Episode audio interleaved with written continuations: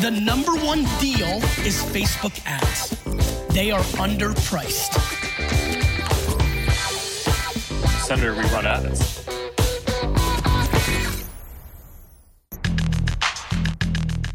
Bienvenue dans No Pay No Play, le podcast qui décrypte pour vous la publicité sur Facebook et Instagram. Je m'appelle Joseph Dogno, je suis consultant spécialisé en Facebook Ads depuis 2016.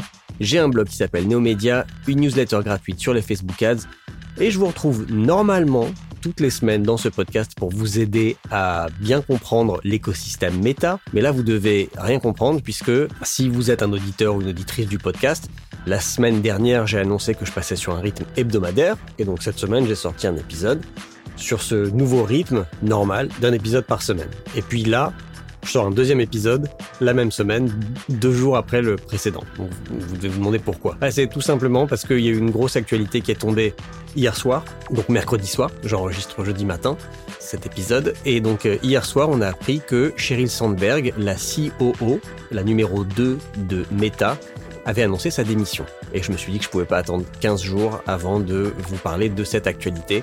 Donc je vous fais un petit épisode flash info, breaking news, pour euh, parler uniquement de cette annonce. Allez, c'est parti.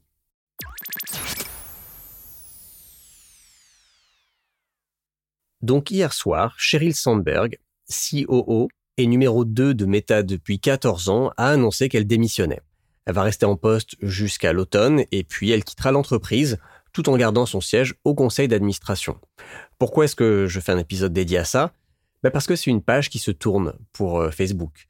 Je vous fais un petit historique et puis après, je vais vous faire un peu le parcours, le récap du parcours de Sheryl Sandberg. Mark Zuckerberg, il avait 23 ans à l'époque, a débauché Sandberg de Google, de chez Google en 2008, pour l'aider à structurer et à développer son réseau social qui cartonnait, mais qui avait du mal à trouver un business model solide. Et Sheryl Sandberg, elle a amené à cette jeune startup cette expression que j'adore chez les Américains, qui parle de adult supervision, en français, l'adulte dans la pièce. Un peu comme Eric Schmidt l'avait fait en rejoignant Sergey Brin et Larry Page chez Google. C'est-à-dire, bah, une startup est créée par euh, des personnes très jeunes qui sont très bons dans ce qu'ils font, euh, souvent euh, le côté technique des choses, mais qui n'ont aucune connaissance business, management, juridique, administrative.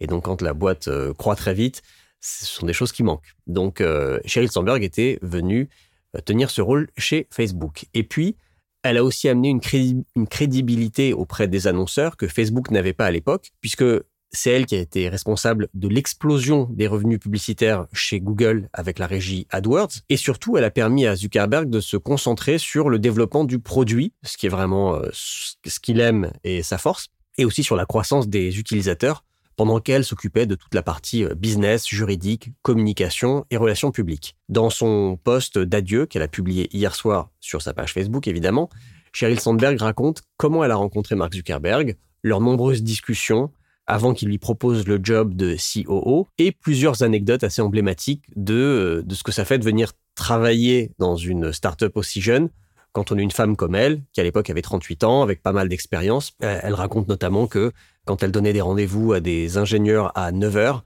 bah souvent personne ne se présentait parce que pour elle c'était 9 heures du matin, bien évidemment, et pour les ingénieurs c'était bien évidemment à 9 heures du soir. Donc voilà le, le, le genre de choc des cultures euh, qu'elle a connu quand elle est arrivée. De 2008 à 2015, c'était une star chez Facebook. Euh, elle a contribué à faire de Facebook une entreprise de premier plan au niveau mondial. Elle a participé à l'introduction en bourse, alors qu'à l'époque Facebook ne diffusait pas encore de publicité sur mobile.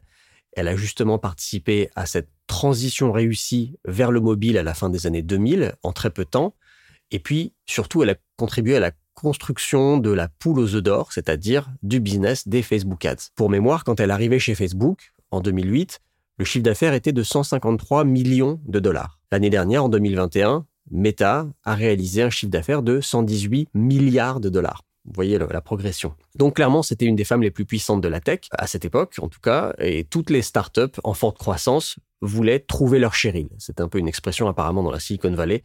Tout le monde parlait de, euh, de trouver une Cheryl. Mais à partir de 2016, ah, les choses ont un peu tourné. Facebook s'est retrouvé impliqué dans scandale après scandale, Cambridge Analytica, des problèmes liés à la confidentialité des données utilisateurs, la désinformation, les violences contre les Rohingyas en Birmanie, des problèmes de modération de contenu, l'influence dans les élections.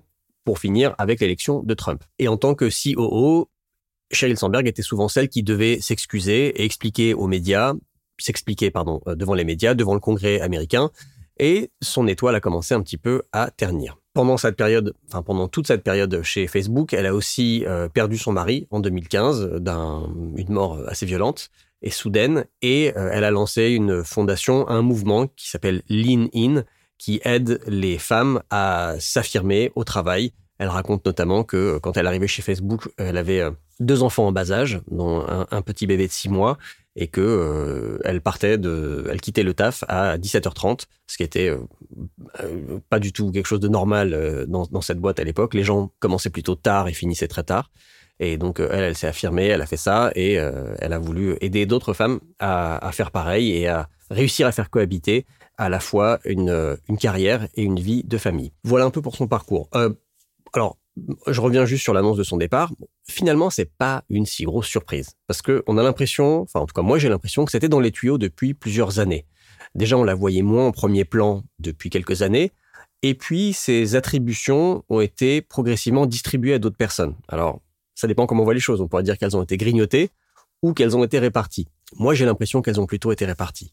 En 2018, Mark Zuckerberg avait restructuré l'entreprise et Sheryl Sandberg avait perdu la partie publicitaire et toute la communication interne. Pardon, toute la communication externe. Et surtout, j'ai trouvé qu'elle n'avait pas l'air très impliquée dans le changement radical de direction qui a été pris par Facebook il y a un an avec le focus sur le métavers et le changement de nom de l'entreprise de Facebook en Meta. Le Wall Street Journal d'ailleurs l'avait remarqué et en octobre dernier avait euh, fait le calcul et avait euh, remarqué que Sheryl Sandberg était responsable de moins en moins d'employés dans l'entreprise. Alors, est-ce que Zuckerberg et Sandberg s'étaient mis d'accord il y a déjà un moment et que tous ces changements ne faisaient que préparer le départ de Sandberg Ou est-ce que c'est Zuckerberg qui commençait à être un petit peu euh, agacé ou déçu par euh, sa numéro 2 et que c'est lui qui lui enlevait des, prérogatives et des responsabilités pour préparer son départ? On ne le sait pas. On ne le saura probablement jamais. Alors, quelle est la, suite? What's next? Pour Sheryl Sandberg Elle a annoncé dans une interview euh, aux médias américains The Verge qu'elle voulait se concentrer sur sa fondation Lean dont je vous ai parlé, et sur ses efforts philanthropiques. Et puis, elle reste quand même au conseil d'administration de Meta. Et What's next côté Meta? Eh ben c'est Ravi Olivan qui reprend le poste de COO. Ravi Olivan est chez Meta depuis plus longtemps encore que Sheryl Sandberg, et c'est lui qui a repris la main sur le business publicitaire en 2018. Mais, et c'est là où on voit que c'est vraiment une page qui se tourne, Zuckerberg a précisé qu'il aurait un rôle, enfin que Ravi Olivan aurait un rôle de COO plus classique que celui de Sandberg. Sandberg avait des prérogatives très très larges, en tout cas euh, jusqu'en 2018. En général, un COO s'occupe plutôt des opérations, donc gérer l'opérationnel, et de l'interne. Sandberg s'occupait aussi de toute la communication externe. Donc voilà, fin d'une époque. Je pense que ce ne sera pas une révolution chez Meta parce que, à mon, sens, c'est quelque chose qui a été anticipé et préparé. Ça n'est que mon point de vue. Et on peut comprendre que après 14 ans et beaucoup de péripéties dans sa vie pro et sa vie perso, que Sherry Sandberg a envie de tourner la page. Et puis j'ai l'impression aussi qu'elle ne se reconnaissait pas dans l'évolution vers le métavers. Euh, c'est peut-être euh, une évolution technologique et euh, business qu'elle soit qu'elle ne comprend pas, soit qu'elle ne valide pas, soit dans laquelle elle ne veut pas être impliquée, et que c'est le moment qu'elle a choisi pour tourner la page, ce qu'on peut parfaitement comprendre. Voilà, c'est tout pour ce Flash Info. Je vous retrouve mercredi prochain pour un épisode plus classique de No Pay No Play avec une interview. Merci de m'avoir écouté, n'hésitez pas à partager cet épisode et je vous retrouve la semaine prochaine dans No Pay No Play. The number one deal is Facebook ads. They are underpriced. Senator, we run ads.